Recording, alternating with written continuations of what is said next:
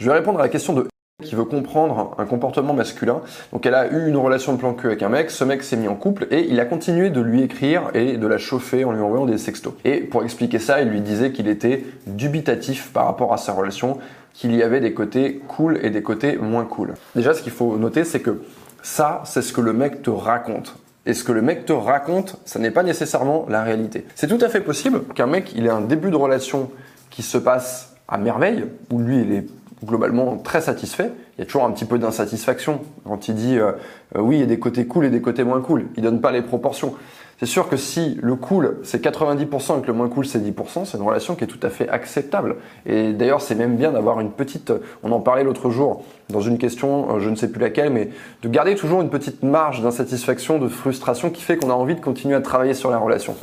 Bref, ça c'est ce que le mec dit. Et ce que le mec dit, ce n'est pas la réalité. Il faut toujours bien séparer euh, ce qu'un mec va raconter, sa narration. Là, il, explique juste un comportement. Il essaie de le faire de la manière la plus euh, euh, logique et compréhensive possible. En fait, qu'est-ce qui se passe derrière? Ce qu'il faut comprendre, c'est le comportement masculin. Le comportement masculin, c'est quoi? C'est que les hommes vont cultiver, vont chercher à cultiver l'abondance l'abondance sexuelle. Pourquoi ils vont chercher à cultiver l'abondance sexuelle? Qu'est-ce que c'est l'abondance sexuelle? En gros, pour un mec, ça consiste à ne pas se fermer de porte. C'est quoi? C'est je démarre une relation avec cette nana, on est à 2-3 mois, on ne sait pas encore ce que ça va donner. On sait tous qu'à 2-3 mois, on, euh, ok, on est en début de relation, mais ça ne veut pas dire que ça va durer 10 ans, ça ne veut pas dire que les choses euh, vont forcément bien fonctionner dans les mois à venir.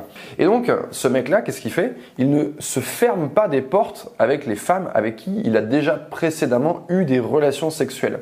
Et d'ailleurs, il faut comprendre un truc, c'est que ce comportement-là, il est dirigé vers les femmes avec qui il a déjà couché.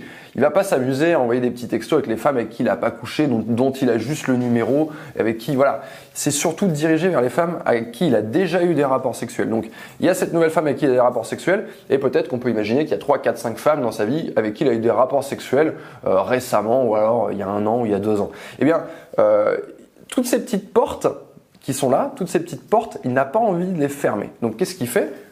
Il va mettre un petit sexto par là, euh, un petit message de news par là, tac, tac, tac, un petit like par là, un petit j'aime par là, une petite réaction, une story. Et de temps en temps, comme, comme une petite pièce dans un parc-mètre, euh, il n'y a pas besoin d'en mettre une très fréquemment, mais on en met une de temps en temps. Et là, il te donne une illusion que oui, ma relation va bientôt se finir. Parce que ce qui va se passer, c'est que s'il ferme cette petite porte avec toi et qu'il arrête de mettre cette petite pièce où, en fait, il vient tester ta disponibilité, il vient tester ta réactivité. J'envoie un sexto, est-ce qu'elle répond? Alors déjà, un, est-ce qu'elle répond? Donc est-ce que le canal de communication est ouvert?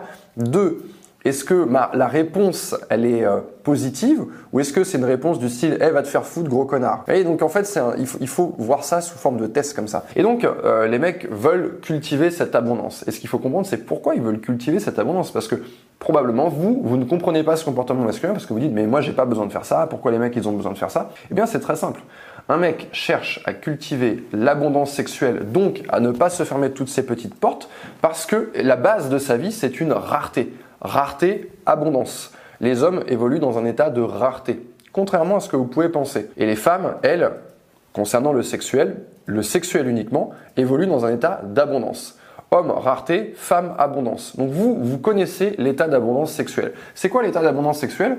C'est pas forcément quelque chose que vous mettez en pratique, mais c'est quelque chose dont vous avez l'intuition que vous savez. C'est-à-dire que vous savez que si vous allez sur un site de rencontre, n'importe où, ou dans une boîte de nuit, si vous voulez coucher avec un mec dans les 10 minutes, dans les 15 minutes, dans les 30 minutes, dans les 1 heure, avec un mec, eh bien, vous pouvez le faire. Et, justement, vous allez être sélective parce que vous avez cette abondance. Parce que vous avez cette abondance, vous pouvez vous dire, bah non, j'ai pas envie de lui, j'ai pas envie de lui, j'ai pas envie de lui, je veux un mec comme ça. Les mecs, eux, ne connaissent pas ça. Eux, ils sont dans un état de rareté et l'abondance, c'est quelque chose de très rare. Il n'y a que 1%, 2 ou 3% des mecs qui, qui ont un véritable état d'abondance où vraiment ils sont euh, comme une femme, euh, comme une femme, euh, on va dire, qui s'en donne les moyens, bien sûr, mais je suis pas en train de dire que toutes les personnes, toutes les femmes sont sur un pied d'égalité. De même que chez les hommes, il va y avoir des différences d'aptitude à séduire, de capacité à séduire, etc.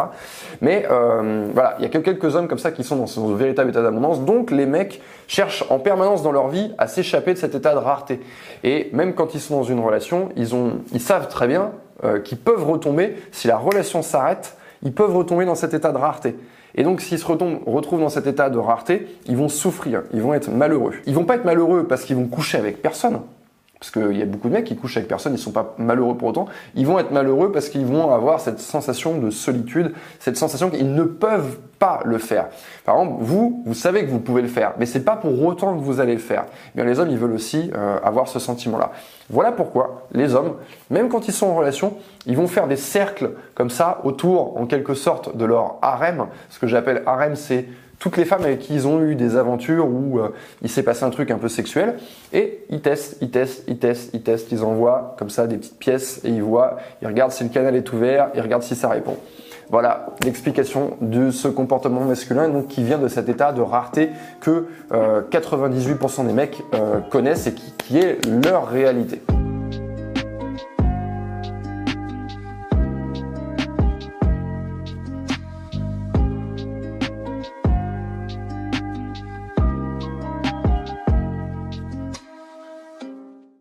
Merci à toi d'avoir écouté cet épisode en intégralité. Si ça t'a plu et que tu veux m'encourager à travailler encore plus le format du podcast, n'hésite pas à aller dans l'application iTunes et me laisser plein d'étoiles. Merci à toi.